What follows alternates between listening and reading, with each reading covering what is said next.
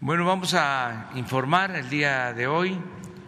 Los jueves eh, los estamos eh, dedicando a informar sobre cómo se atiende el problema de y lo lamentable que son los asesinatos eh, y cómo se busca que no haya impunidad, eh, que en todos los crímenes se pueda castigar a los responsables, se detenga a los responsables, autores materiales e intelectuales. Y a esto llamamos cero impunidad,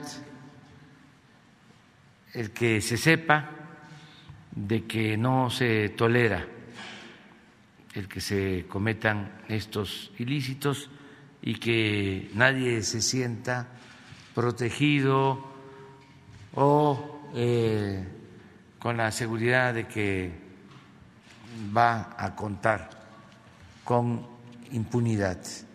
Es cero impunidad ante crímenes y delitos. Em,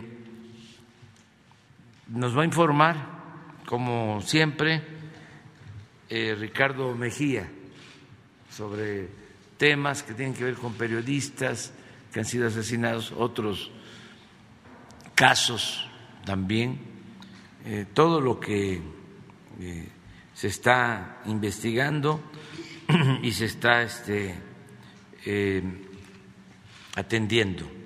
También vamos a informar sobre los incendios, este, porque ya está dejando de llover, hay eh, seca y hay incendios y se están atendiendo.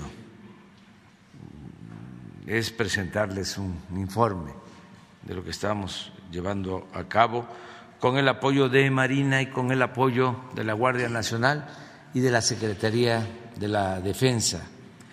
Y también vamos a informar sobre la decisión que se tomó de que todas las aduanas del país pasaran a ser eh, manejadas, administradas por la Secretaría de Marina y por la Secretaría de Defensa. Las razones por las que se tomó esta decisión y los resultados que ya estamos eh, obteniendo. Consideramos que fue una acertada decisión. Eh, la Marina tiene un número determinado de aduanas, más los puertos, y la Secretaría de Defensa también, todas las aduanas del norte del país y también aduanas al interior del país. Entonces, ahora nos va a informar el almirante José Rafael Ojeda Durán sobre el manejo de aduanas marinas. Ese es el programa de hoy, el informe, de modo que comenzamos con Ricardo Mejía, subsecretario de Seguridad Pública.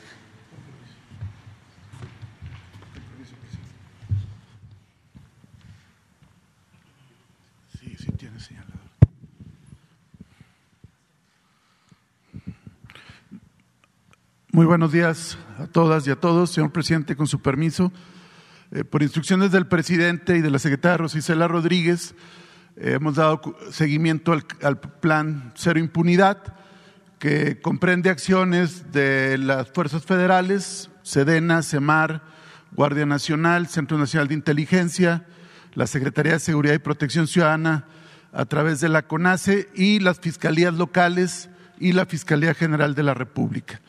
En primer término, damos cuenta de la detención el pasado 17 de marzo de Leonardo N.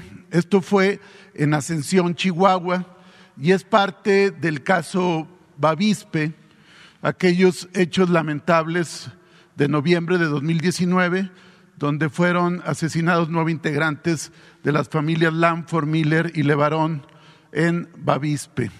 Al día de hoy, este grupo interinstitucional, coordinado por la Secretaría de la Defensa Nacional, ha detenido a 29 personas que participaron en estos hechos, ejecutando órdenes de aprehensión o deteniéndolos en flagrancia.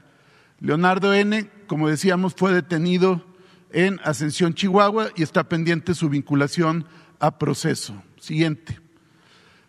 En el caso de Quintana Roo, con la Fiscalía de Quintana Roo, la Secretaría de Defensa Nacional, CEMAR, Guardia Nacional y el Centro Nacional de Inteligencia, se desarticuló una célula del cártel Jalisco Nueva Generación, integrada por 10 varones y una femenina, quienes tenían privadas de la libertad a tres personas ubicadas en el municipio de Benito Juárez, Cancún, Quintana Roo. Esto es muy importante porque esta célula criminal está relacionada con 13 homicidios en Quintana Roo en los últimos meses y además ellos identificaron fosas que tenían eh, cuerpos precisamente en Quintana Roo. Siguiente. Estos son los 11 detenidos. Aquí cabe destacar que todos son eh, de orígenes distintos al estado de Quintana Roo. Siguiente. También continuando con las acciones de cero impunidad en Quintana Roo, en la zona costera de Tulum, entre el 2 y 12 de marzo se detuvo a 28 personas por narcomenudeo en Tulum, Quintana Roo. 25 de ellas fueron vinculadas a proceso penal. Destaca la detención de Francisco M., quien es parte del grupo criminal que participó en los hechos del bar La Malquerida el año pasado, donde fueron eh, privadas de la vida dos mujeres de nacionalidad extranjera. Ya se había detenido a otros integrantes de esta célula, pero en este operativo fue detenido Francisco M. Siguiente. También continuando con Quintana Roo, en el caso del asesinato del gerente del Club de Playas Mamitas, fue detenido Wilber U, alias El Molusco, quien es autor material de esos hechos. Eh, fue ubicado eh, hace algunos días y es parte también de Cero Impunidad, porque este fue un evento que tuvo bastante repercusión en la opinión pública. Siguiente. En el caso del Istmo, se presentaron en febrero algunos multihomicidios y ya eh, fueron detenidos autores materiales de estos hechos. Es el caso de José N., alias el Chiquiwini, quien fue detenido por la Fiscalía de Oaxaca en coordinación con la Guardia Nacional. Esta persona se le ubica como autor de dos multihomicidios, uno primero, el 2 de febrero, donde perdieron la vida tres personas, y otro el 3 de febrero en ese mismo municipio de Juchitán, Oaxaca, donde perdieron la vida otras tres mujeres. Otro caso también de un evento cometido en Juchitán, Oaxaca, fue el multihomicidio de cuatro personas el 6 de febrero, donde fueron eh, asesinadas dos mujeres, un menor de edad, una menor de edad y un masculino, pero ya está detenido Mario Abisaí N, alias el mecánico, autor material, quien ya fue vinculado a proceso penal. Siguiente. En el caso del periodista Armando Linares de Zitácuaro, eh, que fue asesinado el pasado 15 de marzo. Las investigaciones van muy avanzados precisamente para evitar que haya impunidad, de tal suerte que ya se giraron órdenes de aprehensión contra el autor material, Carlos Gerardo Sánchez Mendoza. ¿Por qué decimos el nombre? Porque conforme a la ley de Michoacán, eh, en el proceso de búsqueda, facultan para que se pueda identificar rostro y nombre para efecto de poder materializar la detención. Y es el caso también de Magdiel Urbina, quien eh, fue también copartícipe, toda vez que este sujeto es quien contrata al taxi que mueve al lugar del evento donde mataron a Armando Linares, a Carlos Gerardo Sánchez. Él es el que contrata el taxi y es donde recogen a Carlos Gerardo para que cometa el homicidio de Armando Linares, que como ustedes recordarán también hay otro eh, sujeto que horas antes va e identifica el domicilio de Armando Linares. Eh, este es un caso que va avanzando y que es muy importante por tratarse de un compañero periodista. Siguiente. En el caso del homicidio de César Arturo, alcalde de Aguililla, Michoacán, también hay avances muy importantes.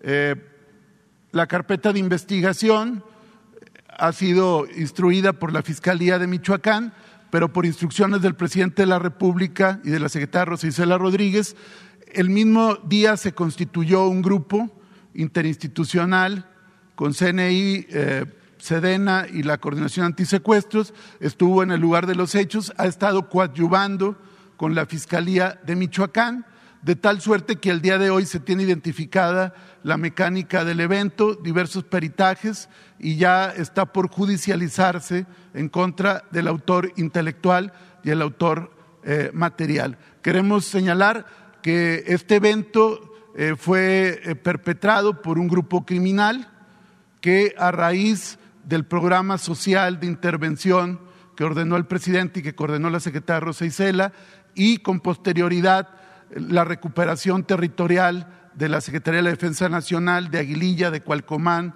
y de la región de Tierra Caliente, Michoacán. Eh, uno de los móviles que muy sólido es que como el alcalde no fue eficaz para impedir esta presencia, una célula criminal habría tomado como represalia su vida. Siguiente.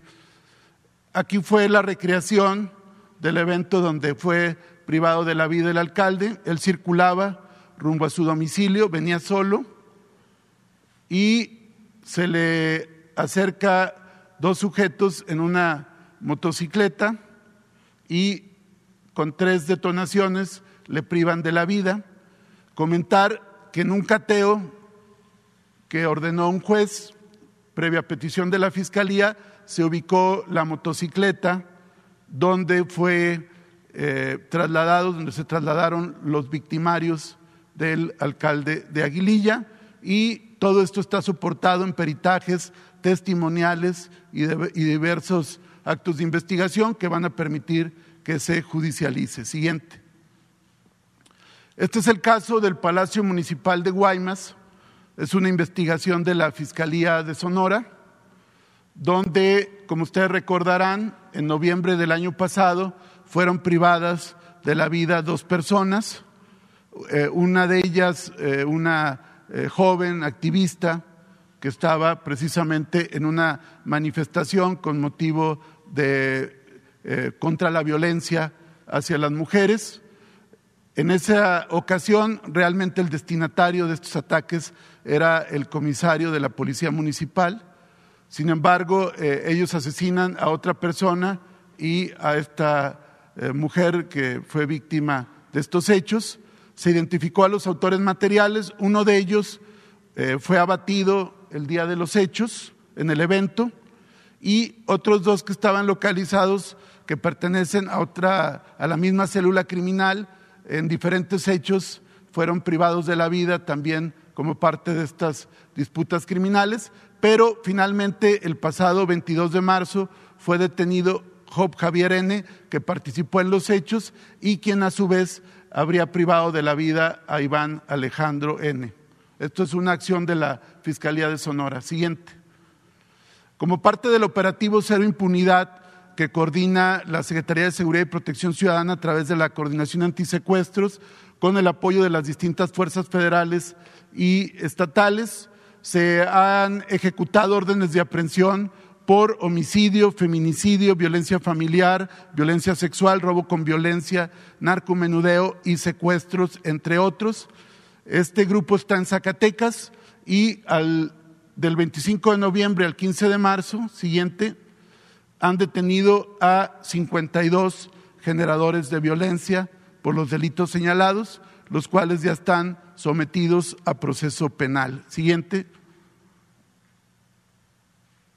Comentar también que en mismo Zacatecas se logró sentencias por secuestro para 11 eh, personas involucradas en estos eventos delictivos, las cuales fueron condenados a prisión en Zacatecas con penas que van de 50 a 95 años de prisión. Recordar que la penalidad más alta en el país es por el delito de secuestro. Siguiente. También en la misma dinámica de coordinación de la Secretaría de Seguridad a través de la Coordinación Antisecuestros se lleva a cabo el operativo Cero Impunidad en Cajeme, Sonora. Siguiente. Y al día de la fecha se han detenido con orden de aprehensión y a través de cateos y en flagrancia a 94 generadores de violencia. Esto ha incidido de manera positiva en la reducción de homicidios de Cajeme, que es uno de los 50 municipios prioritarios que ha instruido el presidente de la República. Aquí están algunas de las acciones. Eh, por último, comentar que van 44 sentencias eh, por secuestro durante febrero, que es el corte, ya vendrá el corte de, marzo, eh, donde destaca el Estado de México con 12, Zacatecas con 8, que son algunos de los casos que mencionamos, Querétaro, Tabasco y así sucesivamente.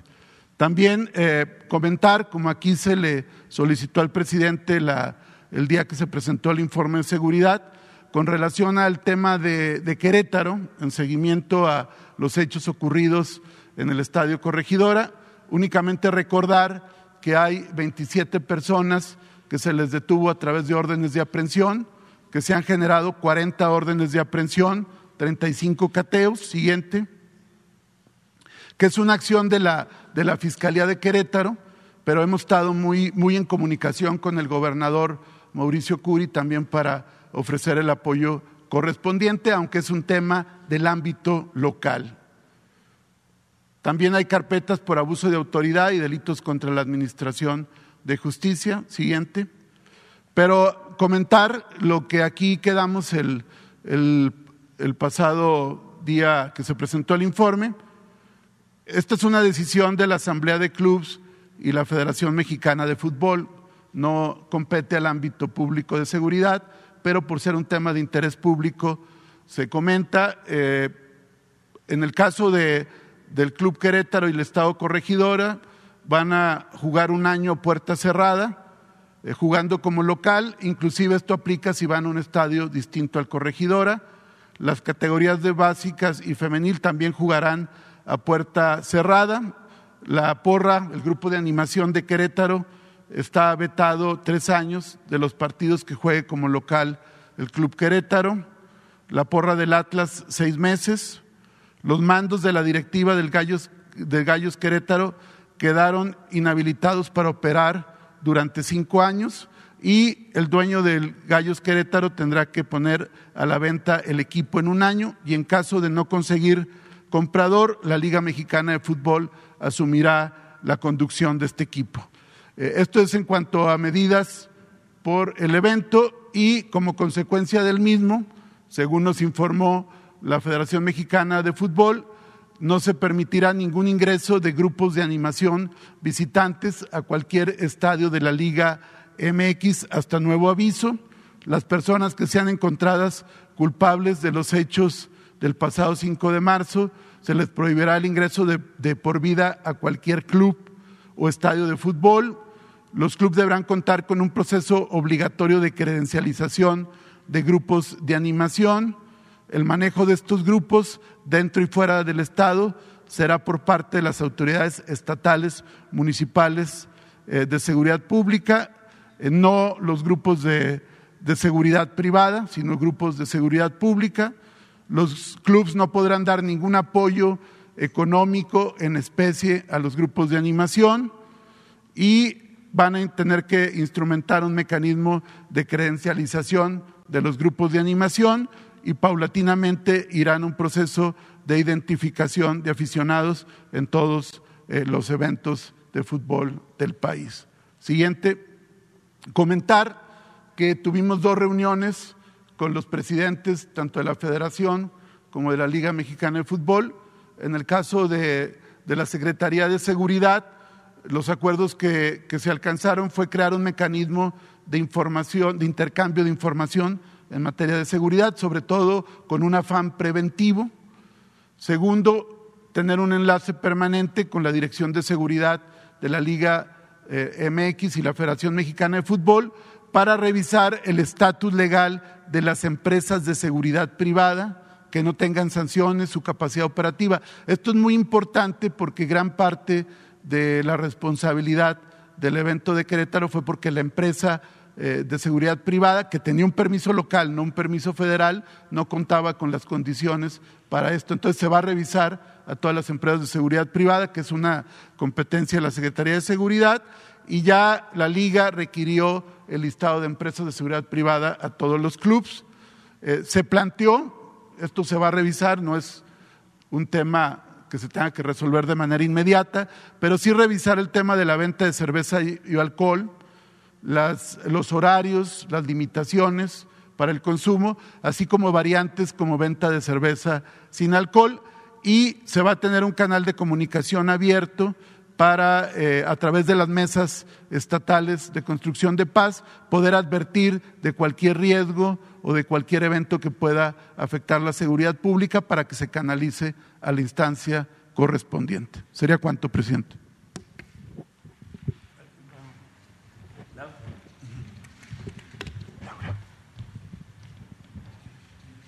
No, acá mejor, por favor.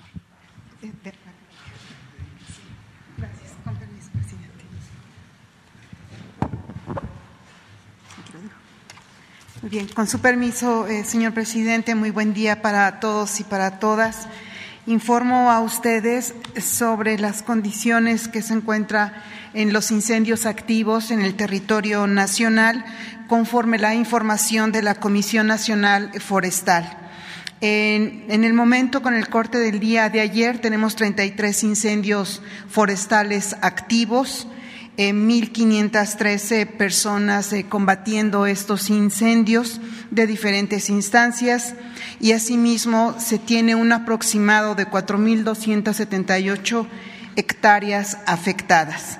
Eh, resaltando que son 10 helicópteros los que están siendo utilizados para atender a aquellos eh, este, incendios forestales que tienen un mayor riesgo. De estos 33, 10 son los que tenemos ahorita con una vigilancia muy específica eh, por parte de la Sedena, de la Marina, de la Guardia Nacional y evidentemente de la CONAFOR y de la Coordinación Nacional de Protección Civil.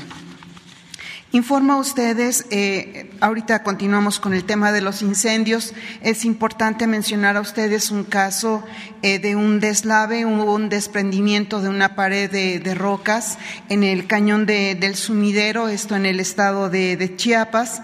Gracias a la oportuna participación de la Secretaría de Marina, eh, se pudo realizar el cierre de la navegación turística en el sitio y eh, ayudados por Conagua y por la Comisión Nacional de Áreas Naturales, eh, estuvo cerrada esta área para determinar si había un riesgo. Afortunadamente, el día de ayer hubo una visita, eh, se estuvo recorriendo toda esta zona donde fue el deslave y se determina que no hay riesgo a la población. En el transcurso del día de hoy se va a reabrir el paso a las embarcaciones turísticas de una forma parcial y dando eh, sugerencias a todos los visitantes para tener un resguardo de la vida no hay lesionados, no hubo ningún eh, nada que lamentar. Ahora sí, continuando con el tema de los incendios, el día de ayer estuvimos en Tepoztlán, Morelos, el día martes 22 de, marzo, aproximadamente a las 4 de la mañana dio inicio un incendio forestal en una zona eh, llamada como el Teposteco. Esto fue eh, a un kilómetro más o menos de, una comunidad llamada Tierra Blanca, en el paraje Los Corredores.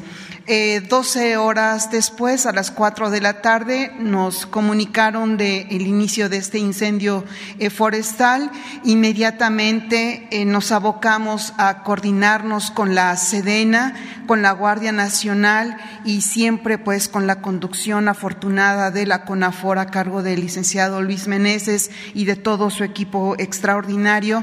Se pudo coordinar una atención muy importante que tuvimos el, el día de ayer. A primera hora estuvimos ahí en el Teposteco, todas las instancias nos reunimos y de una manera coordinada y delegando las responsabilidades a cada dependencia se lograron muy importantes avances. Informo a ustedes que 541 brigadistas, técnicos y eh, también de eh, gente especializada, incluyendo a la Fuerza Aérea Mexicana, todos eh, estuvimos ahí eh, de manera coordinando, trabajando. 541 personas en Tepoztlán, de los cuales quisiera resaltar eh, fueron integrados por la Sedena con 74 elementos, de la Guardia Nacional 65, de la CONAFOR 39 y 80 voluntarios acreditados por la Coordinación Nacional de Protección Civil, a quien quiero reconocer su eh, a la naturaleza y también a las autoridades que eh, tienen como responsable el combatir este incendio. Hasta el día de ayer se determinaron 95 hectáreas afectadas. Seguramente al rato a las 11 de la mañana tendremos otra reunión en donde se nos informará cuál, es, cuál fue el avance eh, en el transcurso de la noche. Hay que recordar que en las noches no es posible combatir los incendios forestales porque también tenemos que resguardar la vida de los combatientes. Entonces se hará un sobrevuelo de valoración para ver cuál es el avance de, de este control del incendio y también de la liquidación. Ayer a la conclusión de los trabajos, Aproximadamente a las seis de la tarde tuvimos una reunión de evaluación y se determinó que el 60% se tiene controlado y, hay un 30% de liquidación del incendio. Repito, 541 brigadistas, 52 vehículos terrestres y dos helicópteros, uno de la Sedena y otro de eh, la Guardia Nacional. Eh, estuvo ahí todo el tiempo también el general Toscano, que es el comandante de la zona militar, estuvo eh, ayudándonos, orientándonos eh, en todo lo que respecta a estas tareas tan importantes que eh, en realidad, haciendo un comparativo al año pasado, el resultado es mejor, es positivo, actuamos con mayor rapidez. El año pasado, el 11 de abril, fue cuando tuvimos el incendio en el Teposteco, se fueron afectadas 350 hectáreas. Hoy el reporte son de 95 y esperemos que mañana tengamos ya un, pues muy buenas noticias y la conclusión de este incendio. Por último, informo a ustedes sobre un incendio que se reportó el día de ayer, 23 de marzo, eh, esto en la zona protegida, en el área natural de eh, llamada La Primavera, esto en Zapopan, eh, Jalisco. Afortunadamente se pudo actuar también de una manera muy pronta, muy coordinada. se utilizaron seis helicópteros 300 combatientes, evidentemente la Sedena, la Guardia Nacional, CONAFOR y la Coordinación Nacional de Protección Civil, y perdón, eh, no dejar afuera a las autoridades de protección civil y en, general de los estados y de los municipios con quien trabajamos de la mano. Somos los tres órdenes de, gobierno con un diálogo permanente y en la toma de decisiones conjuntas, tanto en Tepoztlán, en, en Zapopan y en todos los trabajos que nos encomienda el señor eh, presidente. El día de ayer a las 13.23 inicia este incendio en Zapopan, en el bosque La Primavera a las 17.30 eh, se da el conocimiento de que hay una alerta muy importante eh, atmosférica y eh, aproximadamente a las 11 de la noche ya se reportó el 100% del control del incendio. En el transcurso del día se va a determinar el, el avance de la liquidación del mismo. Eso sería todo. Muchas gracias. Con permiso, presidente.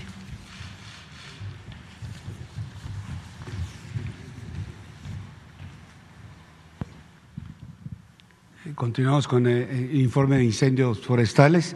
También, por favor, el día de ayer, también temprano, se ubicó un, incendio forestal en lo que es la reserva de la biosfera El Cielo, en el ejido Joya de Manantiales, municipio de Gómez Farías, eh, Tamaulipas, ya la, región militar, la zona militar que están, eh, que tienen bajo responsabilidad esas áreas, ya la están atendiendo. Eh, a partir de hoy estará un helicóptero MI-17 de la Fuerza Aérea Mexicana con el IBALDE para coadyuvar en el combate a este, este incendio. adelante, por favor. Son 300 hectáreas, eh, lo que se tiene información, afectadas. Solamente tenemos el 30% del, del control del incendio. Hay 154 personas participando eh, de diferentes organismos. Por un lado, autoridades civiles, son brigadistas de CONAFOR, brigadistas de protección civil estatal y también eh, voluntarios. Y por parte de del personal eh, de, militar, están 73 elementos militares y 20 elementos de la Guardia Nacional con 10 vehículos. Entonces eh, eh, ya este, se, toma la acción para poder controlar y desde, dependiendo de las circunstancias que priven hoy en el Teposteco, los helicópteros que, están apoyando ahí, determinar el día de hoy con, el apoyo de los Elibaldes, se trasladarán a esta área para eh, coadyuvar eh, en la extinción de este incendio en esta reserva de la biosfera. Es todo, señor presidente.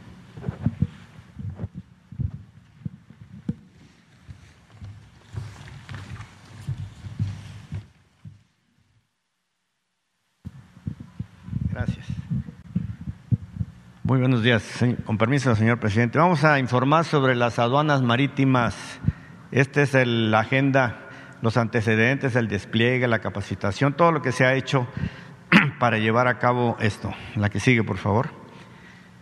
Nosotros tenemos eh, ya un acuerdo de colaboración con el SAT desde el 2008, donde se tenían todos estos considerandos, y el último firmado ya del 19 al 24, también con el SAT, pero ya se está haciendo el nuevo con las aduanas. La que sigue, por favor. Tenemos desde octubre del 2020 17 aduanas marítimas y dos aduanas interiores, que son aquí en, la ciudad, en el aeropuerto de la Ciudad de México y en Pantaco. 217 elementos navales, 1988 eh, personal civil, en total 2.205. La prospectiva es que para el 2023 elementos de marina sean 581. La que sigue, por favor.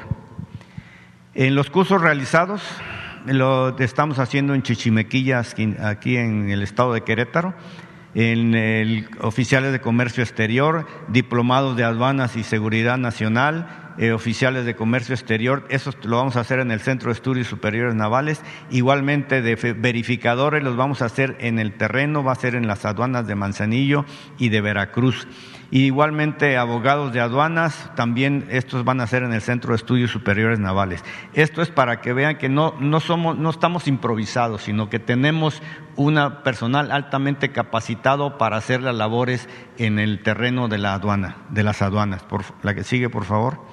Esto es lo que se ha asegurado desde octubre del 20 a febrero del 22 en cuestiones de dólares americanos, pesos, municiones, armas, eh, sustancias prohibidas, buques inspeccionados y contenedores. Aquí nos faltó incluir lo que se refiere a precursores, que también es una cantidad considerable. La que sigue, por favor. En la recaudación de aduanas de febrero, estamos hablando del mes de febrero del 21 y el mes de febrero del 22, hubo un aumento del 16% en la recaudación. La que sigue, por favor. Y en lo que se refiere del octubre del 20 a febrero del 22, eh, la recaudación fue de un 13%. La que sigue, por favor. En movimiento de carga comercial en los diferentes puertos, de enero 20 a febrero del 22, como pueden ver, ha ido un aumento en el movimiento de carga de un 16.34%. La que sigue. Y en lo que se refiere a movimiento de contenedores en los puertos de enero 20 a febrero del 22, también hubo un aumento de 10.64%. El verde, desde luego, es Manzanillo. Manzanillo es nuestro puerto que más movimiento de contenedores tiene. La que sigue, por favor. La modernización de equipos de revisión no intrusivos que se van a dar en las aduanas, tanto en las aduanas marítimas como el, el del aeropuerto de la Ciudad de México, ese es el total de equipos, el costo que va a tener y esto lo va se va a comprar a través de la, la Agencia Nacional de Aduanas de México. La que sigue, por favor.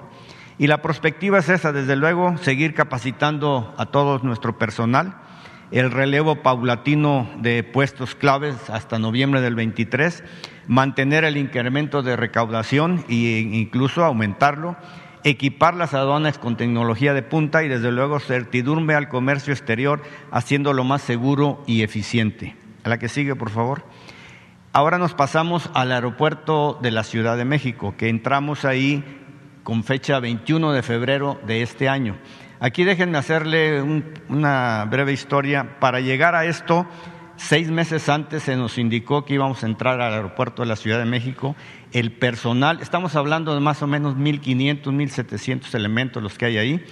Todo el personal fue capacitado y acreditado por personal del aeropuerto. No, no es que lleguemos, allá hemos llegado el día 21 de febrero, definitivamente no. Se les dio un uniforme para caracterizarlos todo el personal que está ahí tiene capacitación, no son este, improvisados ni nada por el estilo, y los resultados se están dando.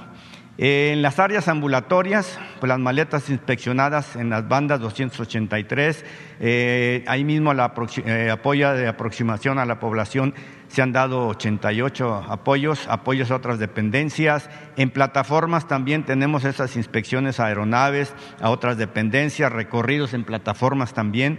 La fuerza de reacción inmediata es la que da seguridad tanto en el interior como en el exterior. Eh, se han dado patrullajes de disuasión recorridos 164 y otros apoyos 9. En total tenemos 2.808 este, acciones y apoyos que se están dando del 21 de febrero a la fecha. La que sigue. En lo, que se refiere a migración, este es el número de elementos, 1.624 migrantes que han sido este, eh, detenidos ahí para su retorno a sus diferentes países. Los repatriados han sido 167 a la fecha. La que sigue, por favor. En lo que se refiere a robos de maletas, a partir del 21 de febrero que llegamos, ha habido un solo robo nada más de maletas.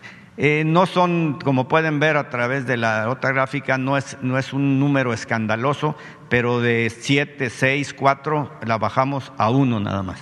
La que sigue, por favor.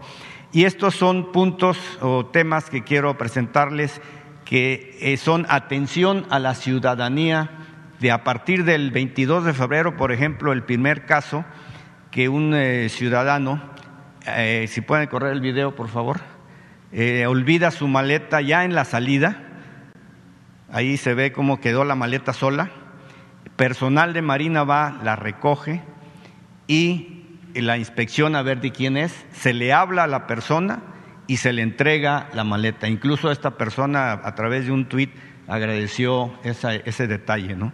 La que sigue, por favor.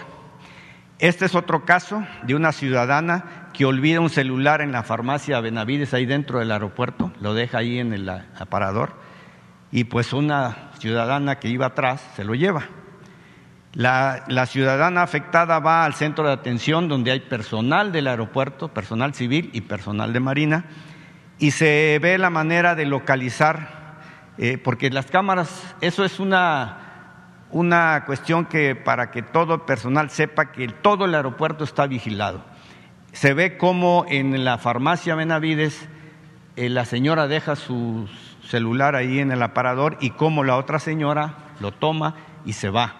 Inmediatamente se habla al centro de monitoreo donde están todas las cámaras, donde hay personal civil y personal de la Secretaría de Marina y logran localizar a la señora, van por ella Ahí ven al personal de, la Secretaría de Marina, es este que está aquí, y se le instruye a la señora que por favor entregue este, el celular, a pesar de que ella dice que no lo tiene, se le, se le muestra el, video y pues lo tiene que entregar. No hubo denuncia. La que sigue, por favor.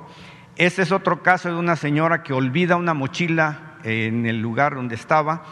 Eh, se pensó que a lo mejor era un explosivo, se le pasa eh, la revisión de explosivos y no resultó que era explosivo, sino que era dinero, esa cantidad. Se logra detectar de quién era, la señora ya había tomado su vuelo, se le localiza en la ciudad donde fue, se le habla, regresa y se le entrega su dinero. La que sigue, por favor.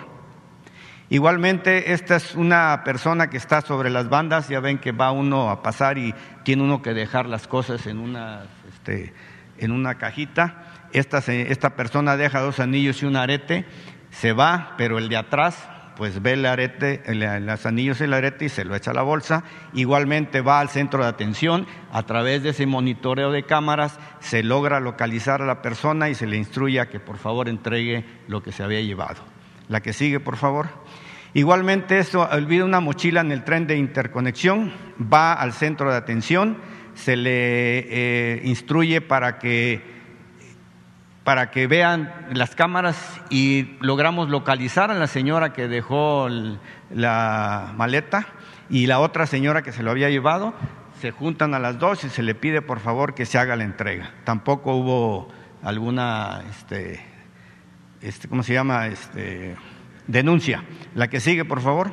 Igualmente, un extravío una cartera, un señor estaba sentado ahí en, en, su asiento, se va, se le cae la cartera y se logra ver en las cámaras cómo una señora agarra la cartera, saca el dinero y vuelve a dejar la, cartera ahí.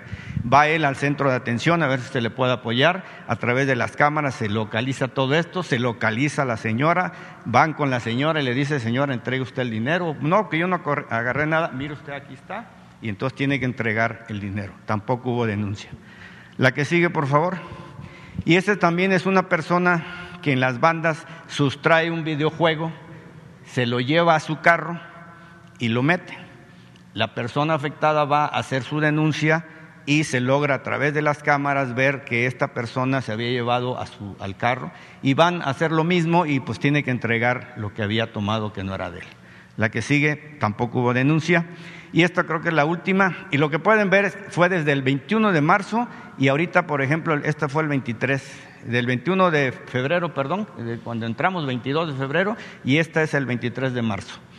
Esta también es un pasajero, aquí lo pueden ver, miren cómo agarra y se lleva una, una laptop y sale, se le localiza, se le dice, pues, por favor, entregue, y él dice que no, que no tiene nada, entonces se le vuelve a enseñar, mire, para que vea que usted lo tiene, entréguela y no hubo denuncia tampoco. Pero eso es para que eh, un mensaje a la ciudadanía que vean que en primer lugar se le está atendiendo a todo el que vaya y haga su denuncia y la otra es que en el aeropuerto tenemos control y vigilancia de todo esto. Y quiero agradecer, eh, eh, si me lo permite, señor presidente, para una felicitación al personal que trabaja en el centro de monitoreo. La gran mayoría son jóvenes civiles que están bien capacitados y están apoyados por personal de la Secretaría de Marina y la verdad que es un ambiente muy productivo, están muy motivados.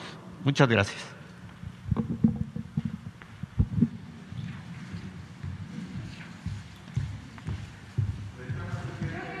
Bueno, abrimos, abrimos eh, las tres que están y los dos. Y luego, nada más que, no hayan hablado ayer o antier o preguntado, eh, ustedes dos, tres, bueno, pero vamos a empezar. Los cinco que están aquí. Gracias, presidente. Muy buenos días. Janet Galindo de La Chispa, de Tabasco, Quintana Roo, Campeche, Yucatán. Eh, el día de ayer, el día de ayer, el INE emitió em, la validación de la lista nominal.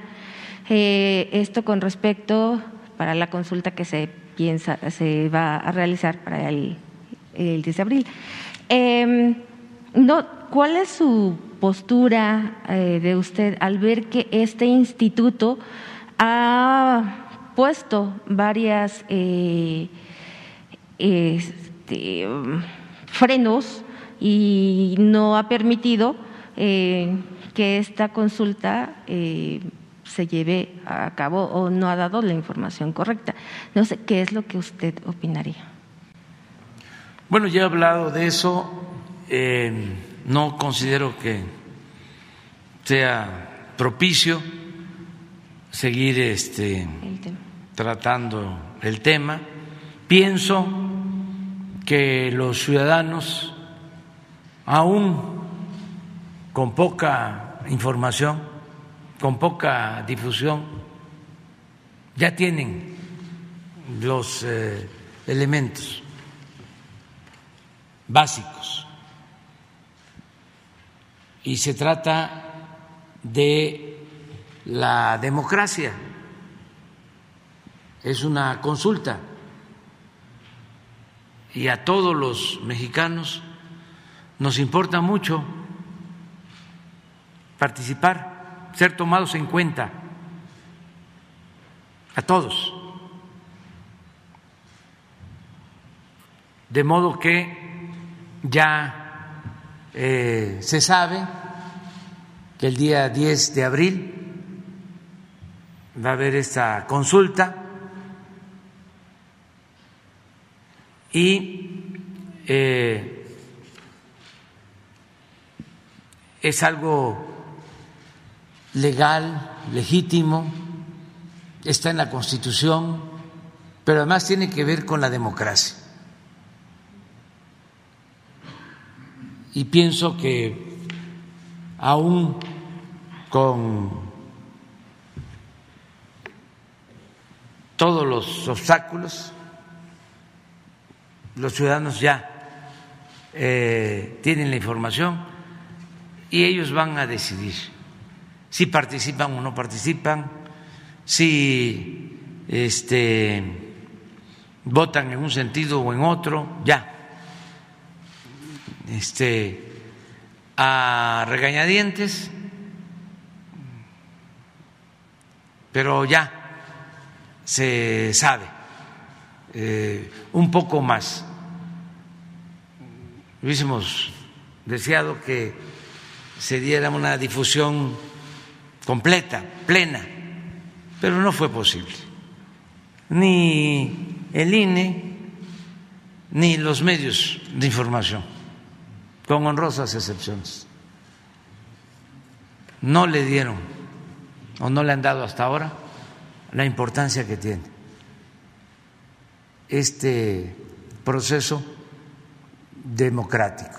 También hubiésemos deseado que se instalaran casillas en todos lados para que todos pudieran participar y les quedaran cerca las casillas. Pero no es así. Solo se van a instalar el 30% de las casillas que se instalan en una elección eh, para eh, elegir a representantes. De todas maneras, vamos adelante. Y es algo eh, inédito porque es un paso adelante en la democracia participativa. Eso es lo que puedo comentar. Independientemente, usted siempre va, va a confiar en, en la institución. Yo voy a participar, sí, como ciudadano, el domingo 10 de abril. Gracias, presidente. Y con respecto al tema, eh, ¿cómo se eh, está planeando proteger también las áreas naturales de lo que es el sureste, Campeche, Yucatán, Quintana Roo, eh, para evitar que también se, en esta temporada eh, se sigan propagando incendios? Estamos eh, atendiendo todo el país. eh, interviniendo para apagar incendios. Afortunadamente no hay eh, todavía, y esperemos que así continúe, muchos incendios en el sureste, porque llovió hasta hace poco.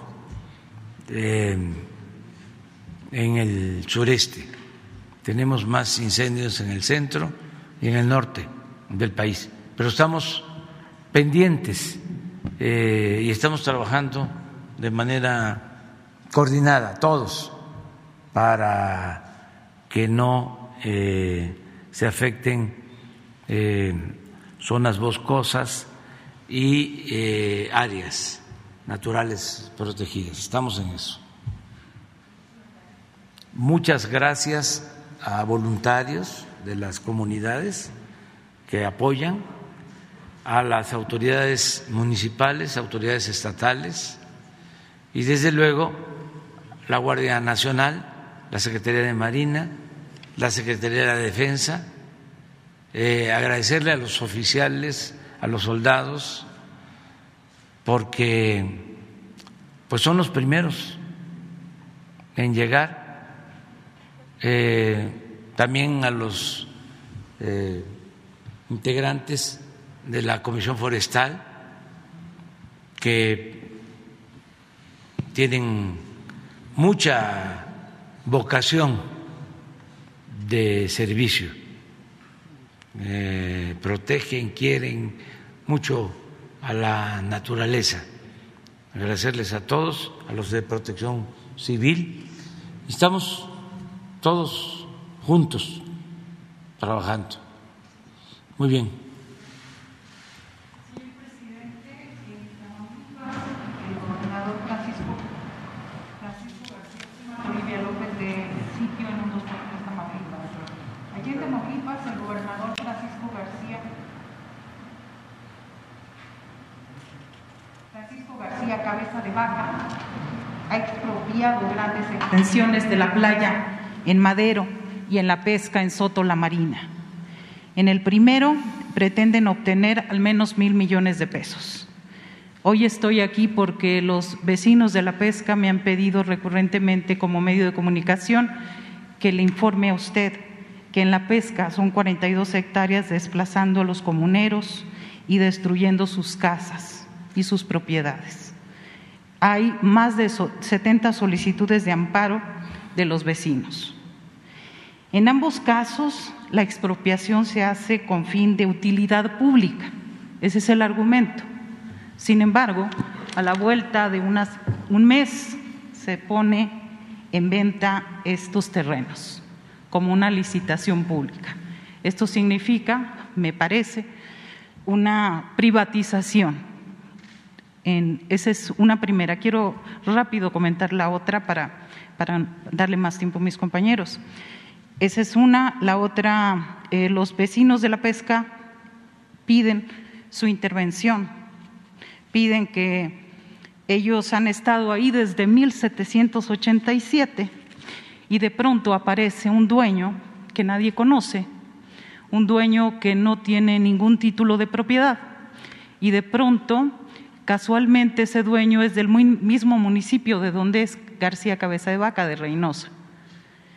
Esa es una situación. La segunda es, ¿ha considerado usted alguna línea de investigación para saber si desde la oficina del ex consejero jurídico Scherer se le brindó información de alerta privilegiada al gobernador Francisco García Cabeza de Vaca en su proceso de desafuero y en su proceso legal en su contra?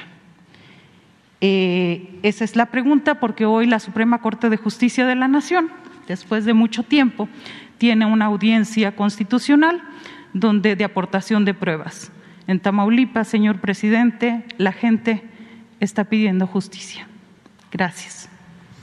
Bueno, en el primer caso y en el segundo también le vamos a solicitar al secretario de Gobernación, Adán Augusto López Hernández, que eh, atienda estas eh, peticiones. La de quienes viven en la pesca eh, y que eh, están quejándose, según lo que expresas, de un posible despojo, porque tienen ahí viviendo ya bastante tiempo, ¿no? Eso es, básicamente. Hay un derecho ya de posesión y lo que hay que ver es eh, quién es el legítimo propietario de esa superficie, de esa área. Entonces vamos a pedirle al secretario de Gobernación que nos eh, ayude y que nos presente un informe y que este, hable con las partes para que este, se busque un acuerdo y si no, como ya se han interpuesto estos amparos, que sea la autoridad judicial la que resuelva.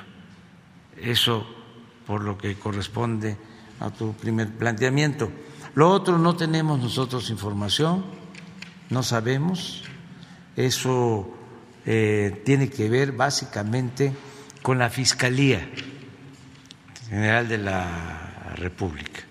La Fiscalía, que fue la que eh, llevó a cabo la investigación sobre eh, la presunta responsabilidad del actual gobernador de eh, Tamaulipas y también atendió este asunto el Poder Legislativo y está, en efecto, en el Poder Judicial.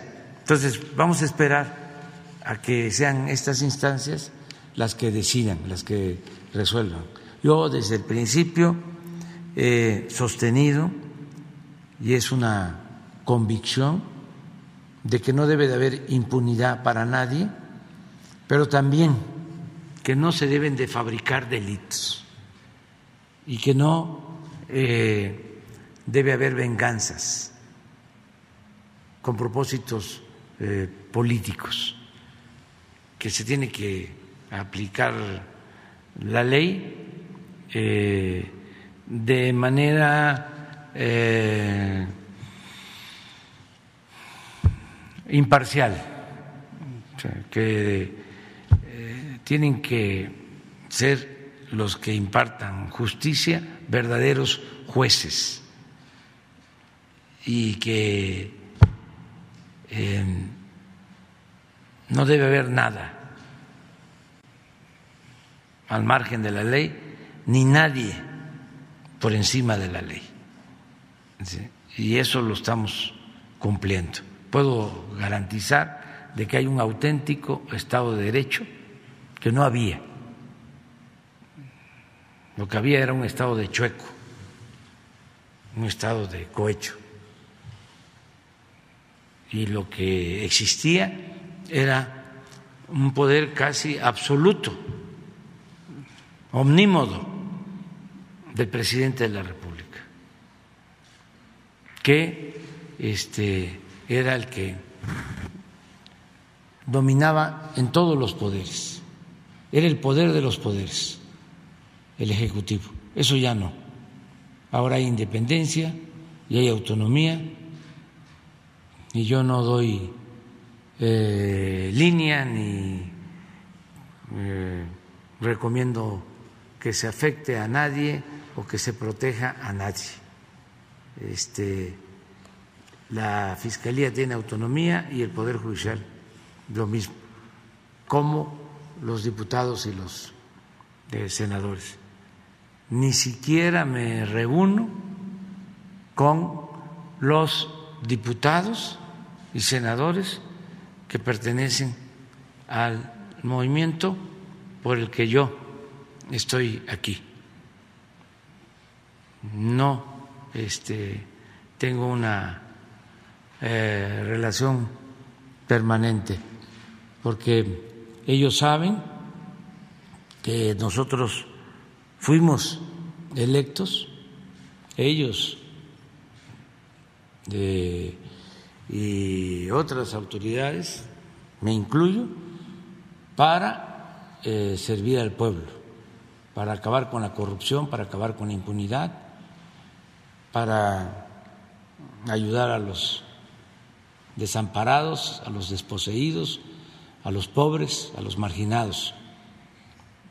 Esto es un cambio verdadero, es una transformación. Entonces, este, vamos a atender lo que tú estás planteando con el secretario de Gobernación. Muy bien. Quedamos que son los cinco. Buenos días, presidente. Beatriz Contreras Castillo, de la revista Polemón de Jaime Avilés. Eh, en, en la revista hemos hecho varias investigaciones y, bueno, sabemos que muchos personajes, nada más al iniciar su gobierno, perdieron privilegios. Algunos por los contratos que tenían y otros por los pagos de los impuestos que antes evadían. Entre ellos, el publicista Carlos Alasraqui recibió desde 2002 hasta 2018 contratos que ascienden a 49 millones de pesos. Y eh, bueno, eh, investigamos sobre esto en Polemón. ¿Usted qué piensa del odio y los ataques que difunden todos los días personajes como él? ¿Cree que ahora tienen otras intenciones? Pues ya no se sienten, como usted ha dicho, dueños de México. Pues eh, ya hemos hablado bastante de esto. Eh, yo celebro que haya polémica, que eh, haya esta confrontación política. Deseo que sea respetuosa, con urbanidad,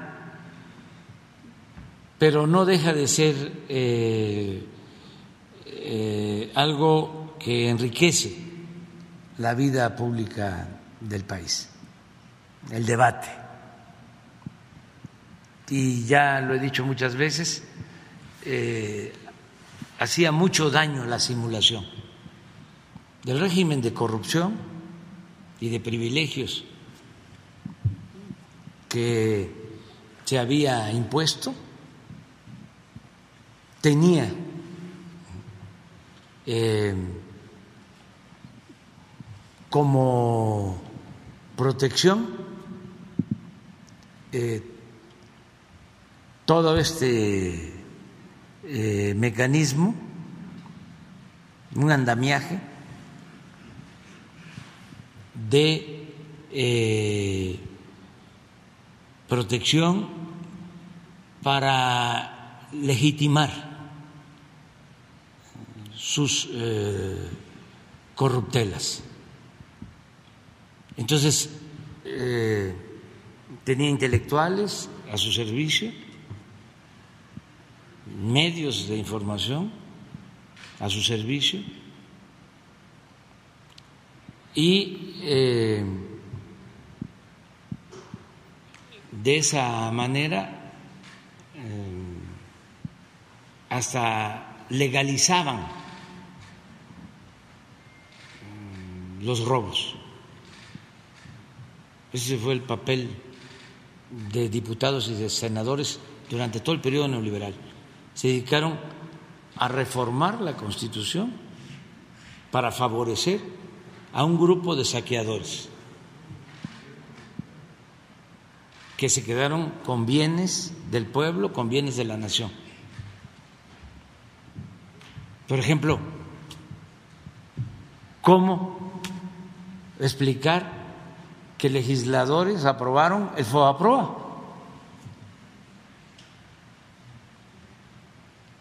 Los mismos de ahora, los mismos conservadores de ahora, que antes engañaban de que eran distintos. Pero cuando se aprueba el FOAPROA, se unen. Y eso es legalizar un robo, un atraco, porque convirtieron las deudas privadas de unos cuantos en deuda pública. Esa eh, operación pues eh, fue a todas luces un atraco a los mexicanos y los medios de información guardaron silencio o aplaudieron esa decisión.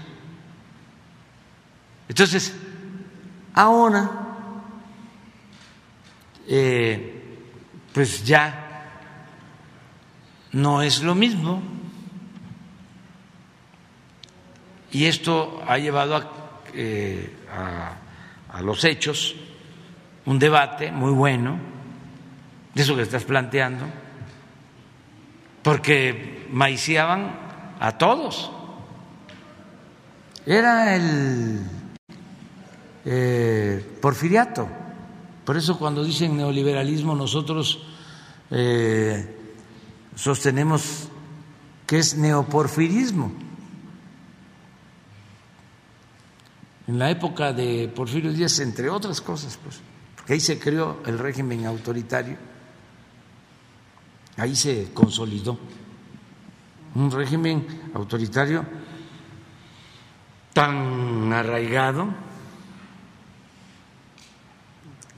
era en palabras de Vargas Llosa, aunque ya lo había dicho antes, eh, el escritor de México bárbaro, Kurt Turner, eh, la dictadura perfecta. Esa la creó Porfirio. Y era tan perfecta que no pudo, y tan profundo el régimen autoritario, que no pudo la revolución. Que vaya, que fue profunda. No pudo arrancar de raíz ese régimen este, se mantuvo, se mantuvieron las mismas prácticas en lo político sobre todo, ¿no? Entonces, eh, ahora ya eh, es eh, distinto. Porfirio Díaz, pues era pan o palo, era entierro, eh, encierro o destierro. Y era el maiceo, cuando había un opositor que lo cuestionaba, decía, ese gallo quiere maíz. y maiceaban al gallo y ya dejaba de cantar el gallo.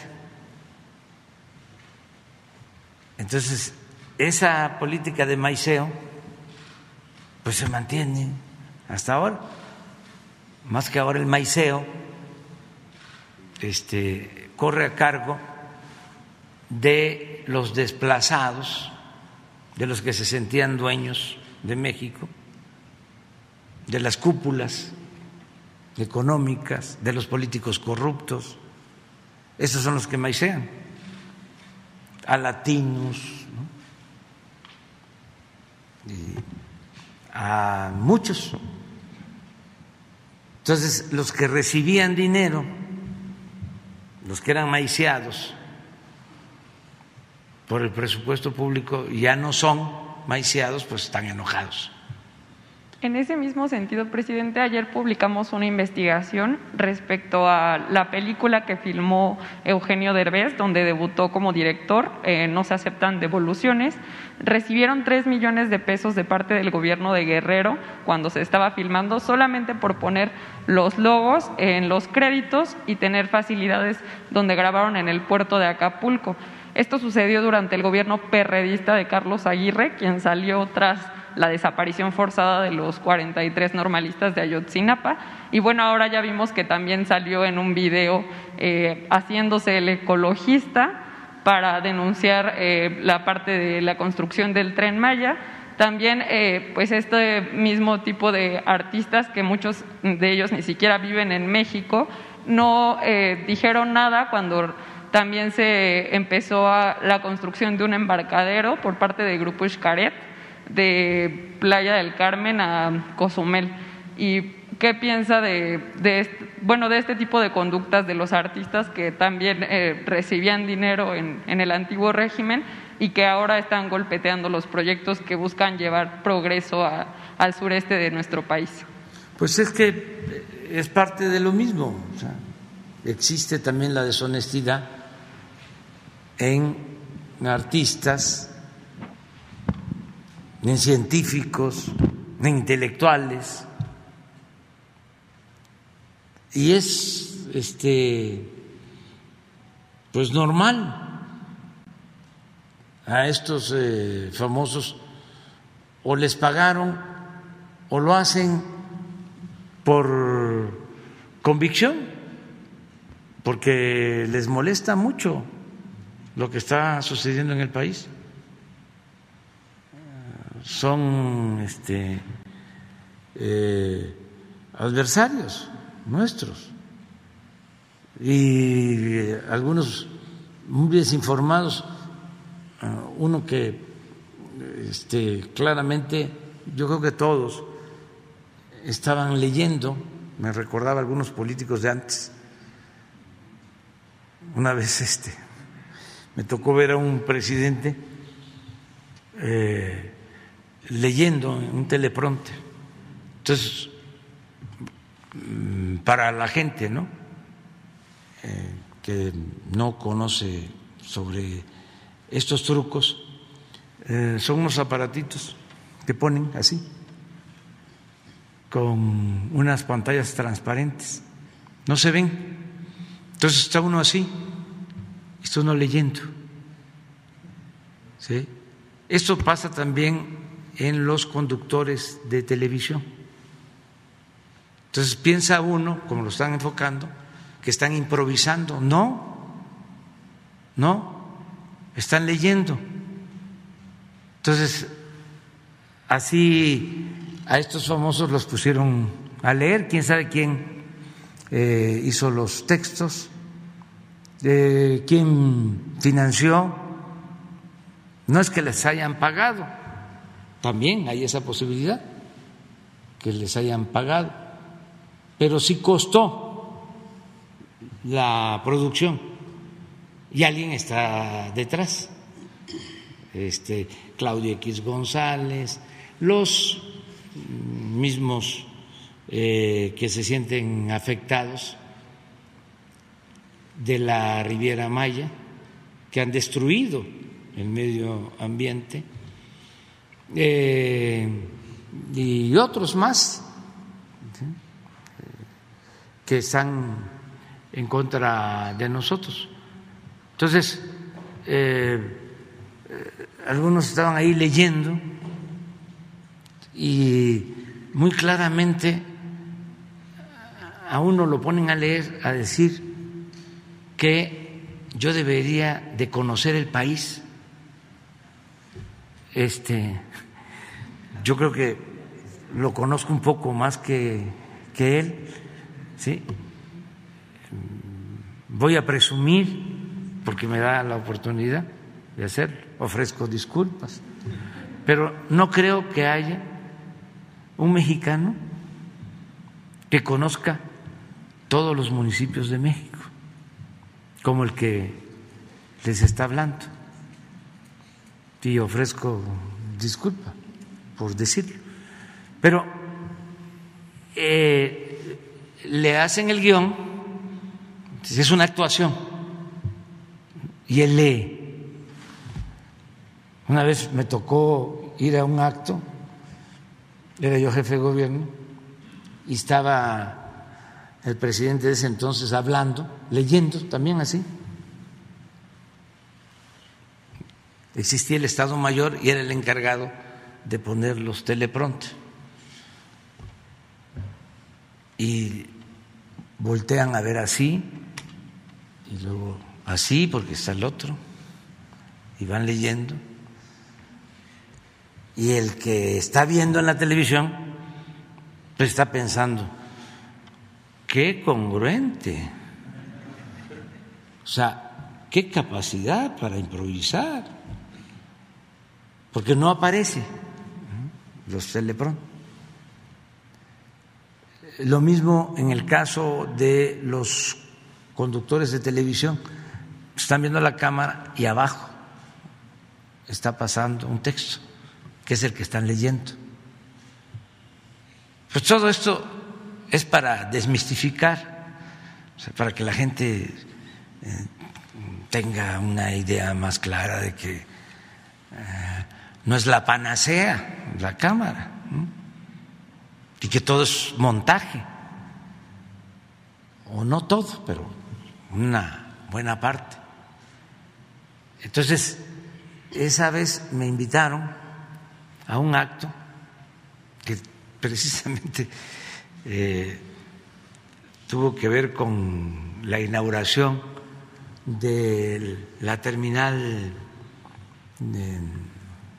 2 eh, del aeropuerto, aquí en la ciudad.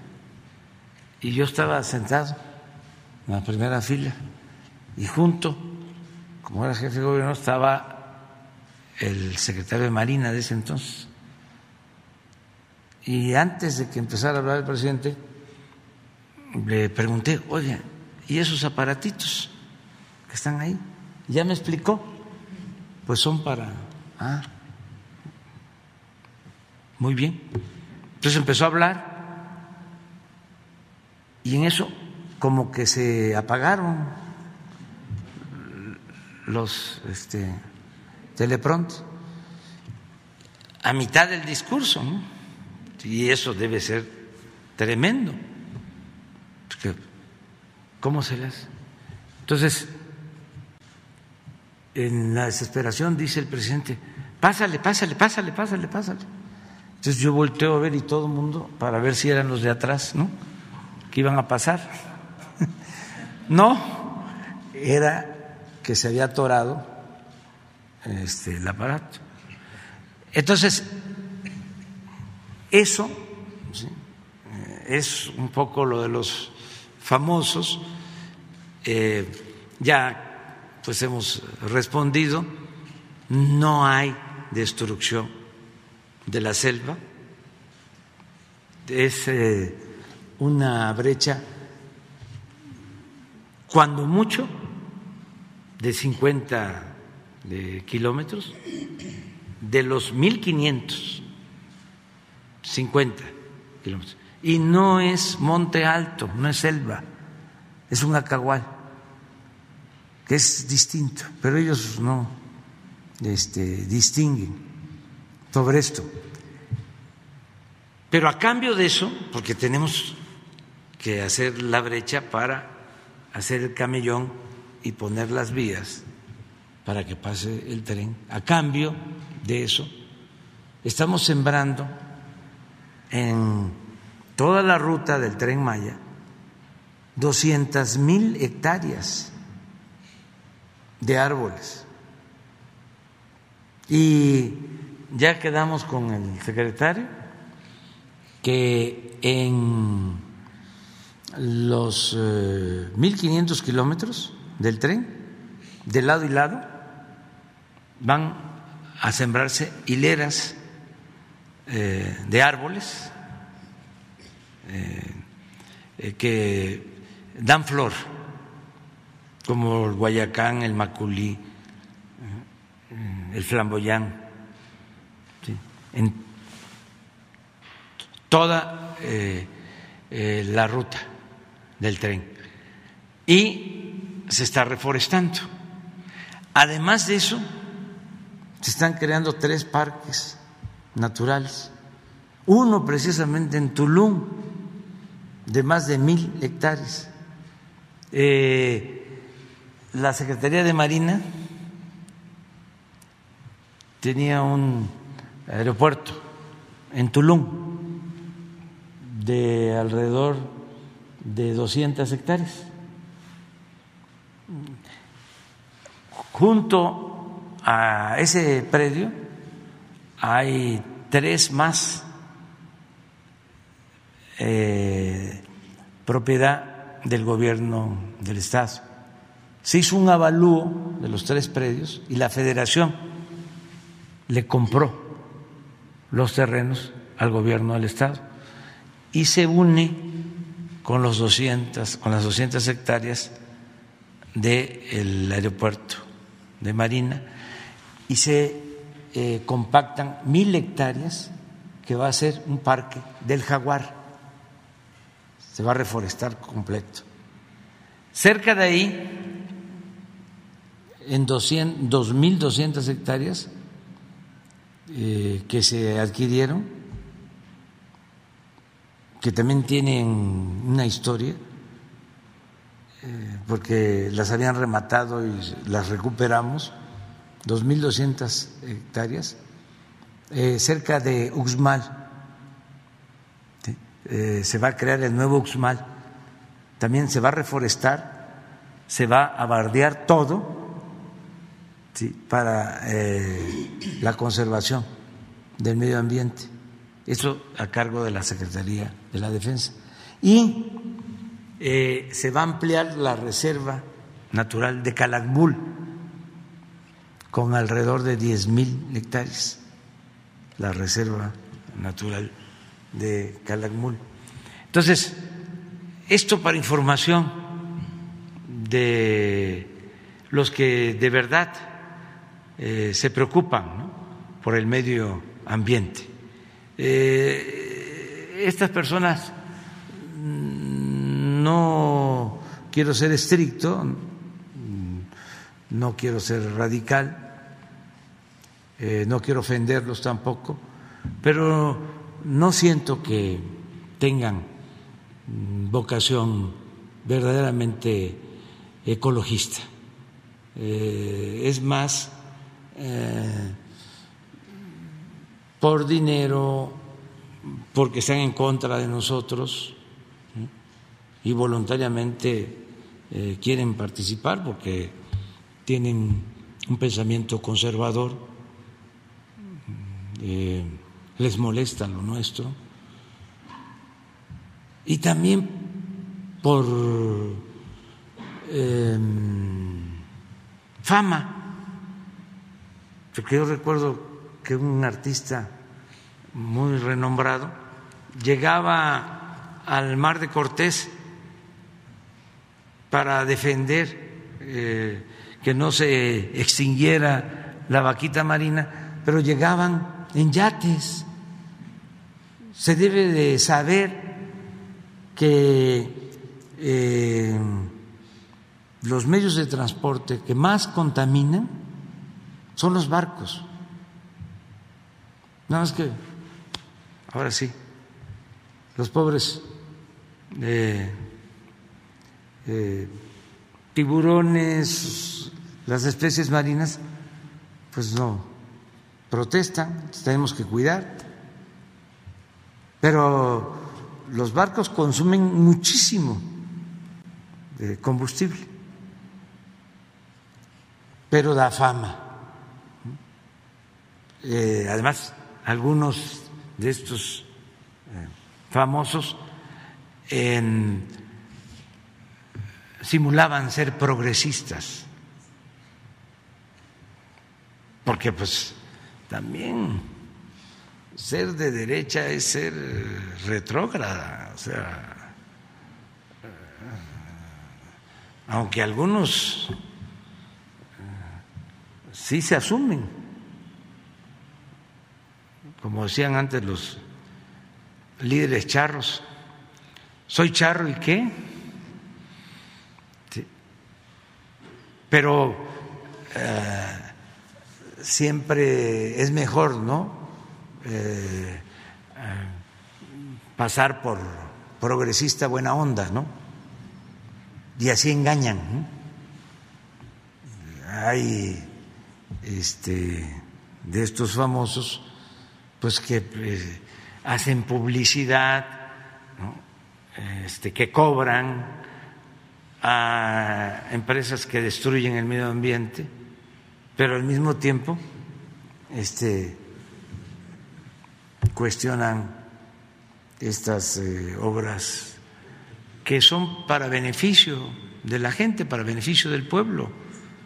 Eh, en el tren Maya deben de estar trabajando actualmente como 50 mil personas que tienen su trabajo y van a este, trabajar muchos más y no se afecta el medio ambiente, al contrario, lo que se busca es que se conozca la riqueza natural del sureste.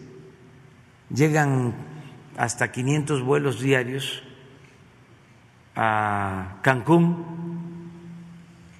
Y lo que queremos es que los que llegan a Cancún y van a llegar a Tulum, porque también va a haber un aeropuerto internacional, se puedan internar hacia Campeche, hacia Chiapas, hacia Tabasco y conocer toda la riqueza natural y la riqueza artística, cultural del sureste, lo que es el mundo maya, es de las zonas arqueológicas más importantes del planeta, que por cierto las estamos conservando, estamos eh, cuidándolas, estamos invirtiendo para eh, tenerlas en buen estado. Entonces, ojalá y estos famosos se informen más, eh, no se dejen sorprender, porque a lo mejor algunos ni sabían este, lo que iban a ocasionar este, con lo que están planteando, fueron utilizados posiblemente, porque si detrás hay toda una estrategia. Yo les doy mm, dos tips para no hablar más. Ayer comenté del lago de Texcoco, ¿no? De que nunca dijeron nada cuando iban a destruir el lago de Texcoco que ya ahora es reserva eh, natural protegida. Eh, hablé también de las minas, nunca protestaron por las minas. Este, acabaron con el cerro de San Pedro, la minera San Javier, una minera canadiense en San Luis Potosí. El cerro de San Pedro era el símbolo de San Luis Potosí, está en el escudo de San Luis Potosí, y lo destruyeron todo, por completo. Y a lo mejor ellos pues no se enteraron, pero yo creo que sí se enteraron de que en el periodo neoliberal se concesionaron 120 millones de hectáreas para la explotación minera, el 60% del territorio nacional y que en el tiempo que llevamos nosotros en el gobierno no hemos dado una sola concesión y no hemos permitido el maíz transgénico, ni hemos permitido el uso del fracking para la explotación energética. Entonces sí somos distintos, pero les voy a dar eh, dos ejemplos de allá, de la península. Ya no hablemos de los hoteles que se construyeron y de lo que significó también afectaciones al medio ambiente para esta zona turística, que tiene también una justificación, porque vive mucha gente del turismo en los momentos más difíciles de nuestro país, cuando el neoliberalismo estaba causando más daño y destrucción, que no había trabajo. Mucha gente se fue a buscarse la vida allá, en el turismo. Por eso debemos de tener mucha gratitud a Quintana Roo, porque allá eh, se le dio trabajo, albergue a muchos mexicanos que fueron a trabajar honradamente. Bueno, pero allá mismo estaba esta empresa Calica, es un banco de material. No tienen ahí eh, en Playa del Carmen. Les dieron permiso para extraer material, grava, que en barcos se llevaban a Estados Unidos para hacer caminos, carreteras en Estados Unidos. Y ahorita van a ver cómo dejaron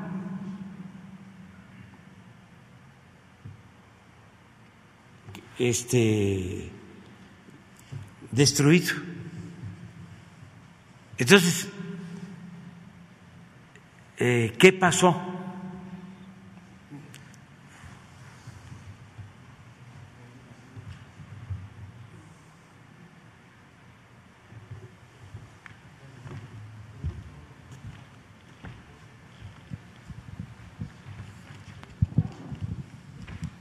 Miren, estos son predios.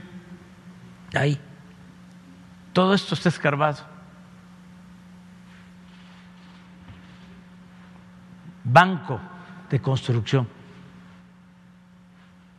Aquí está, mire. El Caribe.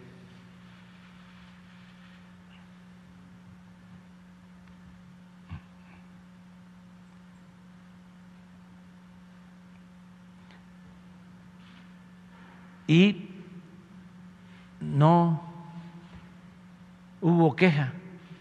El permiso lo dieron unos días antes de que terminara Cedillo de presidente.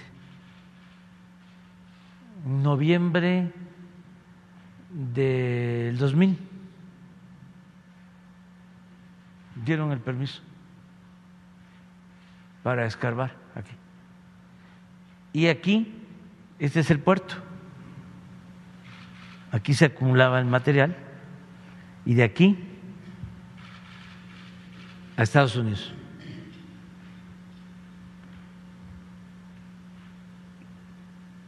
Estamos ahora buscando un arreglo para que estos terrenos, porque son dos mil hectáreas, sean utilizados para el turismo, que esto se pueda eh, restaurar. Son como albercas.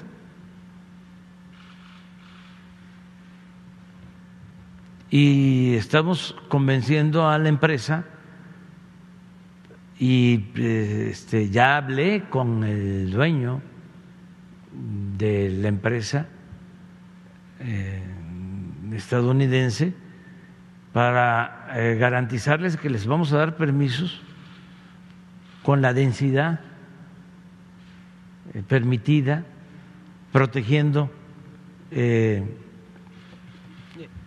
medio ambiente, porque aquí hay zonas también de... hay vegetación, hay monte alto, pero y que les vamos a dar facilidades para que este puerto se convierta en un puerto de cruceros, porque tiene el calado suficiente. Y no hay un puerto de crucero este, eh, en esta zona, está enfrente, que es la isla de Cozumel.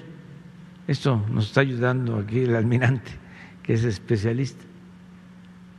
Pero pues ni una sola denuncia sobre esto. Y hay otra empresa turística, porque dicen que el tren que va a pasar por acá, este, va a pasar por cenotes, por ríos submarinos, todo eso está garantizado su protección. Se va a proteger. Pero a ellos que les preocupan los cenotes, les eh, informo de que en la administración pasada dieron permiso muy cerca de aquí, pero por Valladolid para unir cenotes abajo, ríos submarinos y convertirlos en un centro de recreación.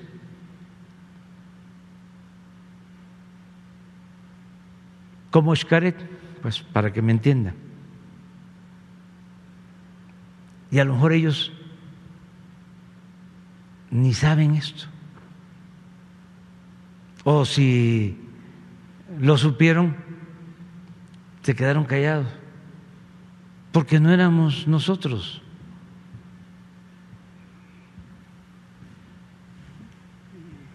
Entonces, eh, entender de que somos responsables, de que cuidamos el medio ambiente. Yo soy de pueblo, me crié en el campo, sé lo que son los árboles, amo los árboles. Eh, aprendí a proteger la flora, la fauna. No somos destructores. Que no nos confundan. Y el tren Maya va a ser algo muy bueno para el sureste, que había estado totalmente abandonado. Lo único que creció en el periodo neoliberal fue Cancún y la Ribera Maya hasta el sur de Quintana Roo se quedó en la marginación. Creció el norte de Quintana Roo, Cancún.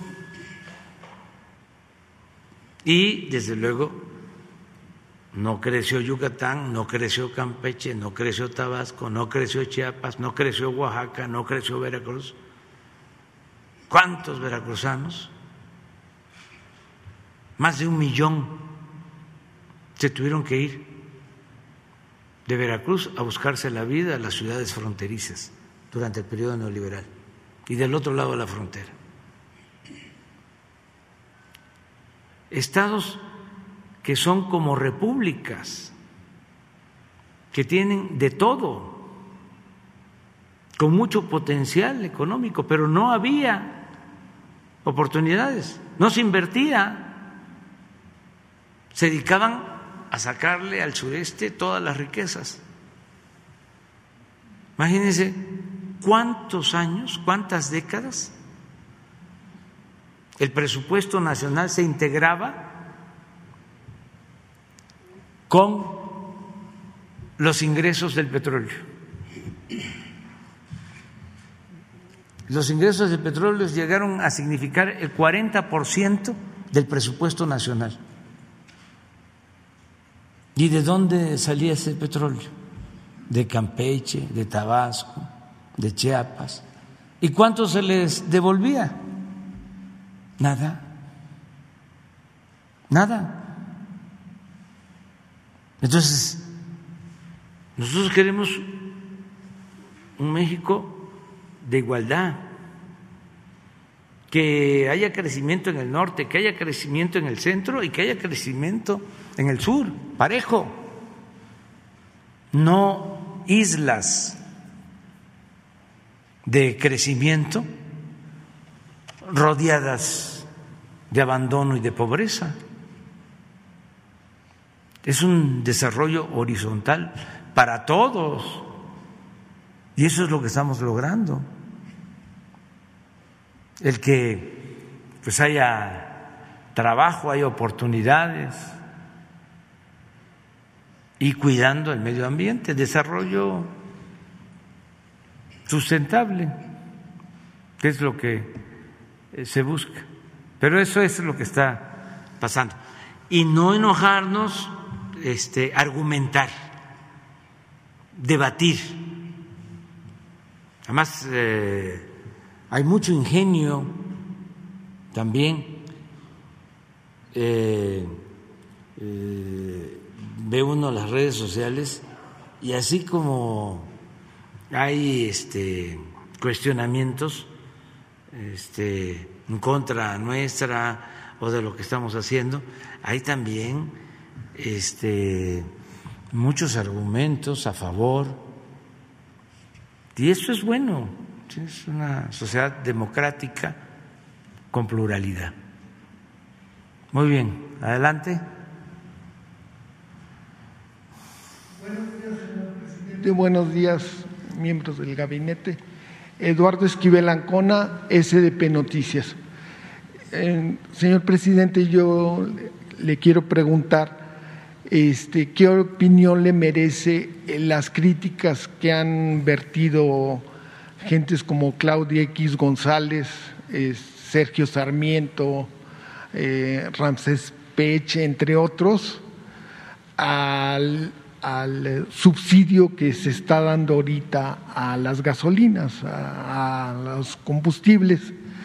Eh, y esto me llama mucho la atención porque ellos dicen que no, no se había hecho esto antes, pero sí en SDP y en Econósfera estuvimos analizando estos subsidios y vimos que en el sexenio de Felipe Calderón Hinojosa, este, el, el expresidente, se dieron estímulos, eh, se dieron subsidios a las gasolinas casi por un billón de pesos, pero este subsidio, este, pues parece que no, no llegó bien porque en el sexenio del expresidente Calderón eh, el precio de la gasolina magna subió en 69.6%.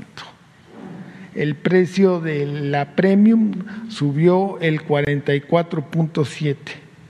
El diésel el 106 por, el, el 106.4% subió en todo el sexenio.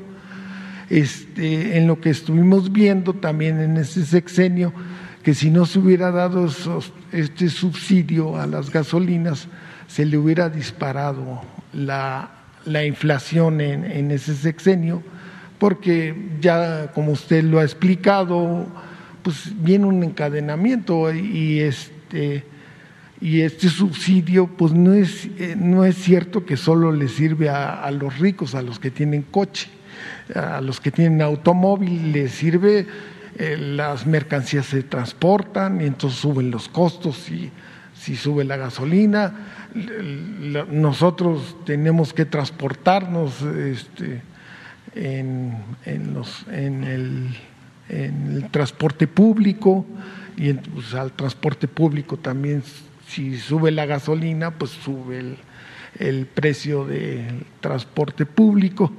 Y lo curioso del caso eh, es también que en ese sexenio, con todo y que también se, hizo una aparente reconfiguración y se invirtió mucho dinero en las, en, las refinerías que hay en México, este, en, en, los seis años de gobierno de, del panista eh, michoacano, este, eh, se, refinó menos combustibles, el 12.1%, eh, pues no sirvió, pero se invirtió mucho dinero para la reconfiguración, inclusive hubo actos de corrupción y este estuvo pues estuvo en que estuvo implicado eh, un político muy cercano a, a, Felipe Calderón como era César Nava que fue acusado de quedarse con dinero eh, en la reconfiguración de, de la refinería de Cadereyta. Entonces pues, yo quisiera saber su opinión este, de, este, de este caso y por qué estas personas que pues apoyaban con todo a, a, Felipe Calderón nunca dijeron nada y ahora sí lo dicen. Y, y es mucho menos dinero, o sea, eh, calcula el doctor Pech que son 18 mil millones de pesos lo que se va a subsidiar, eh, no el billón de pesos que se subsidió en el sexenio de Calderón.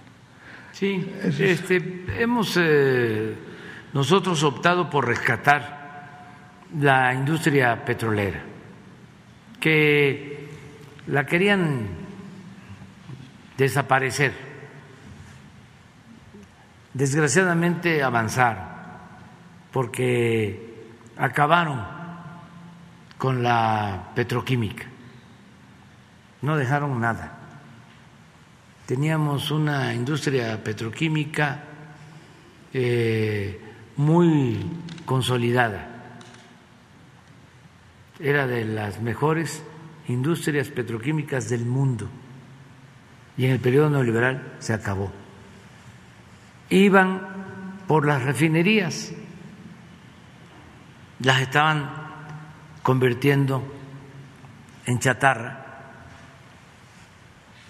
y apostaron a comprar los combustibles, a vender petróleo crudo y a comprar las gasolinas. Esa era la política. Por eso no hicieron en más de 30 años una nueva refinería. Es cosa de ver cuántas hicieron en 30 años en Estados Unidos o en el mundo. En todos lados se hicieron refinerías. Aquí no se hizo una sola. En ese tiempo crearon Pemex Internacional, una institución no transparente. No se sabía cuánto vendían de crudo, cuánto compraban de combustibles, a qué precio. Entonces, ya habían empezado incluso a vender plantas al interior de las refinerías. Vendieron dos plantas en las seis refinerías que ahora estamos buscando comprarlas, recuperarlas. ¿Cómo compramos las acciones de Deer Park? Y esa refinería ya es de México. Pues gracias a eso y a lo que se ha invertido desde que llegamos, hemos reducido la importación de combustibles en un 48%. Ya en diésel prácticamente somos autosuficientes. Entonces, esto nos permite eh, tener una política más eficaz en materia petrolera y protegernos ante situaciones como las que se están padeciendo en el mundo. Porque ahora el barril del petróleo, la mezcla ayer, estuvo creo que a 119 dólares el barril.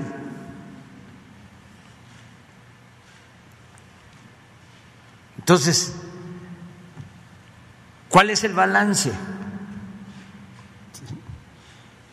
Estamos obteniendo más ingresos porque el barril de petróleo, lo que estamos exportando, alrededor de 900 mil barriles diarios, cuesta más, está entrando más dinero al país. Y ese excedente nos permite subsidiar la gasolina que consumimos y el diésel.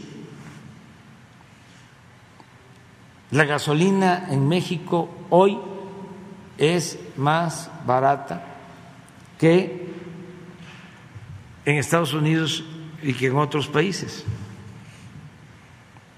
Estamos hablando de 10, 15 pesos más barato que en Estados Unidos.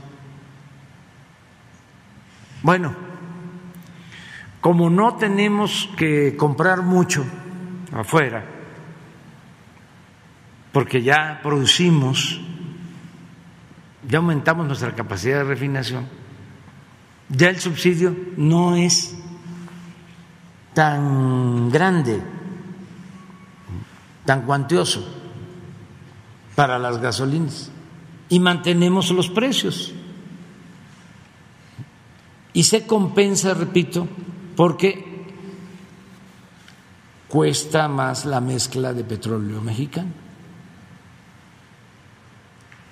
Y también nos alcanza, tenemos un excedente para compartir con los estados, porque cuando aumenta el precio del barril de petróleo crudo, hay un porcentaje que es participable, es decir, para todos los gobiernos del país. Entonces ahí les va a tocar un ingreso adicional. Y todavía nos va a quedar una utilidad. Lo tenemos bien analizado sobre lo que conviene al país. ¿Y por qué el subsidio a la gasolina? Porque necesitamos controlar la inflación. Si se desata la inflación, nos afecta mucho, porque es carestía. Eh, aumenta el precio de todo y no nos rinde el ingreso. Podemos tener incrementos salariales, pero por la inflación se reduce nuestra capacidad de compra. Entonces, no hay que permitir la inflación. Y hay varias maneras de enfrentarla. La mejor es produciendo produciendo lo que consumimos. Ser autosuficientes en energéticos y ser autosuficientes en alimentos. ¿Dónde es que pega más la inflación? En energéticos y en alimentos. A ver si no está la tablita de la diferencia de inflación de Estados Unidos y México. Eh, nosotros tenemos afortunadamente menos inflación que en Estados Unidos y se debe en buena medida a que estamos controlando los precios de los combustibles y ellos no han podido. Se acaba de quejar el presidente Biden de que aunque bajaba el petróleo crudo, este, la gasolina no se reducía en su precio en Estados Unidos, el precio de la gasolina. Entonces, esa es una forma de enfrentar eh, la inflación. Repito, lo mejor es la producción. Otra forma eh, son estas medidas, como la que estamos aplicando. Eh, el que este, cuidemos precios de todo aquello que tiene que ver con la economía popular, que puede provocar carestía. Otra posibilidad es la apertura comercial que no la descartamos, porque todavía México ¿sí? tiene eh, aranceles para la importación de algunos alimentos. Entonces, si estamos en un eh, mundo de libre mercado, Mm, si hay una situación de incremento de precios por falta de eh, eh, alimentos o de materias primas en México, se abre al mercado para importar se quitan aranceles y entra carne de pollo y entra huevo y entran granos este, a mejores precios. Eso también es un mecanismo que no descartamos para enfrentar la inflación. Ahora, los financieros, también esto en el mundo, cuando hay inflación, ¿qué es lo que hacen? Buscan parar la economía. Esto lo acaban de hacer en Estados Unidos por primera vez en varios años. Aumentaron 0.25% sus tasas de interés. Ayer aquí, en México, el Banco de México aumentó la tasa de interés punto .50, vamos a tener una tasa de interés de 6.5, porque cuando aumentan mm, las tasas de interés hay menos eh, inversión. Este, y eh, se supone que baja la inflación, es un mecanismo de control. De todas formas, eh, cuando llegamos nosotros al gobierno, la tasa de interés era del 8%, la bajamos hasta el 4%, pero ahora por esto ha ido subiendo. La decisión de ayer la tomaron en el Banco de México por unanimidad y nosotros respetamos la autonomía del Banco de México. Pero bueno, eh, es para informar de todo lo que estamos haciendo. Esto es la diferencia.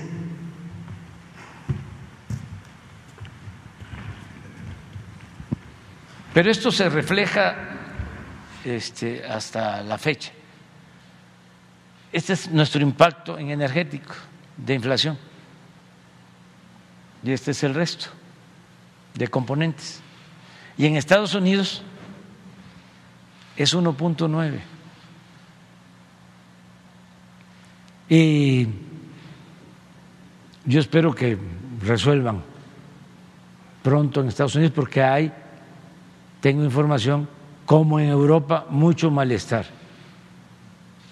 de los consumidores por los incrementos en los precios de energéticos y de la luz. Pero bueno, cada país tiene su política. Nosotros tenemos esta inflación 7.3, ellos estarán en 7.9. Y esto se conserva, porque este corte es hasta el 22. Pero esto, esto es lo que se conserva. Y aquí ven energéticos y nosotros en el resto de componentes estamos arriba. Por eso es la política. Eh, y hay una variable, dirían los tecnócratas, este, hablando físico, como dirían en mi pueblo, que es fundamental, que es la más importante de todas las variables. Muchas gracias, señor. La honestidad, que no haya corrupción. Esa es la gran diferencia.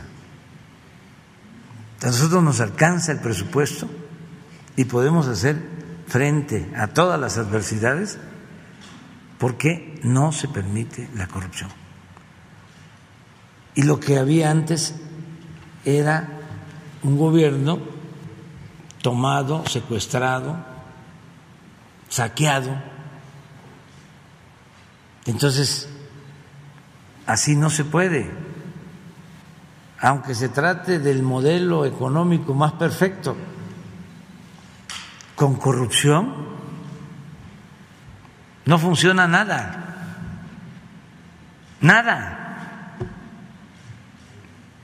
Por eso la clave está en no permitir la corrupción. Y era mucha la corrupción que había, mucha, mucha, mucha, desmedida. Se dedicaban a robar, a saquear. Ese es todo. No hace falta eh, ser doctor en economía para este, saber cómo administrar bien. Muy bien, adelante. En otra pregunta, así rapidísimo, este, también quiero eh, decir, preguntarle qué opinión le merece que la senadora panista Kenia López Rabadán y, y el caricaturista Paco Calderón están diciendo que el aeropuerto internacional Felipe Ángeles no tiene la categoría internacional cuando ya se dio en el diario oficial de la nación que es un aeropuerto internacional que tiene un recinto fiscal donde se pueden para las mercancías, para la importación, exportación y también se tiene una oficina migratoria y no solo eso, sino bajo el capítulo 14 de la aeronave este, se dio ya la categoría, ya se, eh, se presentó en el diario oficial de la Nación que es un aeropuerto internacional. Que no se haya podido, que ahorita no se puedan hacer rutas de, del Felipe Ángeles a, a Estados Unidos es porque la degradación de la eh, de seguridad que pusieron, pero eh, tengo informes de que en junio ya se recupera la categoría 1 y ya se pueden empezar a hacer rutas desde el Felipe Ángeles a los aeropuertos de los Estados Unidos y ya se hizo una, eh, un embarque que venía de Laredo, Texas, el día 21 de marzo, vino de Laredo, Texas, este, al aeropuerto Felipe Ángeles, aterrizó y se hizo todo el movimiento de, de la carga eh, aduanalmente. Y, entonces, y, este, y ya hubo un vuelo de una línea venezolana. Entonces, yo no sé por qué estos señores dicen lo que están diciendo. ¿no? Pues yo sí sé, es que son muy reaccionarios. O sea, ese caricaturista siempre pues está en el reforma. O sea, ya, ¿para qué? Este, no hay en el reforma un articulista, un caricaturista que no sea conservador. No hay. O sea, ni siquiera eh, hay moderación. Nada. Es un periódico completamente de derecha. O sea, no eh, este, se puede esperar nada este, objetivo, profesional. No, es este periódico tendencioso, completamente. Entonces, claro que ya hay certificación, lo que tú estás planteando, ya han llegado eh, aviones de Estados Unidos, de, al que haces mención es un avión de carga, y particulares, o sea, em, pero si no es una cosa es otra, y pues están en su derecho. Nosotros tenemos diferencias con este caricaturista Calderón, en mi caso, yo creo que desde hace 20 años. Y me este, honra mucho, es un timbre de orgullo este, el que tengamos esas diferencias y así con otros de tiempo atrás, porque siempre eh, se opusieron al cambio y lo que querían era un bipartidismo de derecha. de dos partidos que eran lo mismo. Eso sí lo aceptaban. Tampoco así del todo, porque este caricaturista es recalcitrante como conservador. Este, entonces, de todas maneras, al otro partido este, no lo veía tan bien. Ahora sí ya se descararon y ya están unidos y ya se les olvidó todo, porque nos ven a nosotros, pues, como, espero, adversario a vencer y no enemigo a destruir, pero sin duda están unidos en contra eh, de nosotros. Entonces, es este, para que investiguen uno de los mejores aeropuertos del mundo, el aeropuerto de Santa Lucía, con la construcción de pistas eh, más eh, excepcionales en calidad, de mayor calidad. Creo que es el segundo aeropuerto en el mundo en la distancia de pistas. Sí, competimos con. Con, en segundo lugar, y Estados Unidos tiene una pista de, de 4.8. Y nosotros tenemos 4.5. cuatro eh, kilómetros eh, y medio de pista. Dos pistas, ¿sí? de las tres. ¿sí? 4.5 kilómetros. O sea, es de lo mejor. Y el sistema de, de radares es de lo más moderno que hay. Yo estuve en la torre de control. ¿Cómo me gustaría que fuera este para que vieran, eh, ojalá y vayan a la torre de control, que hagan este, las gestiones ahí en el aeropuerto y se les lleva para que vean la tecnología de avanzada que tiene el aeropuerto. Ya, ya, que vayan. Este fin de semana, general. Sí. Este, yo, le, yo, le, yo le pido que eh, le manden la invitación. ¿Es el caricaturista y otra persona? ¿Mande? Ah, también, a los dos. A los dos. Pero que vayan a la torre de control para que este, vean todo esto. O sea, este, Sí, sí es importante. Ya se nos terminó el tiempo, ¿eh? pero miren. Sí. Jesús, ayúdame. Este, vamos a, a, a, este, a llegar a un acuerdo.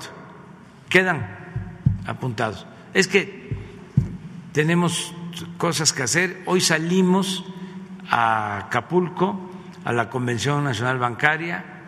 Este, mañana la conferencia, si este, se quedan, no va a ser muy lejos, la vamos a, a llevar a cabo en Cuernavaca, allá podemos este, escucharles este, y tienen preferencia para que sean los primeros en preguntar, si les parece. ¿Mañana? Ah, sí, ese es el problema. O sea. Este, quedamos en eso. Este, eh, lunes o martes, la semana que viene, tú, tú tienes, tienes prioridad cuando regreses. ¿De acuerdo? Sí, porque es que ya se nos terminó el tiempo. Ya. Adiós, adiós.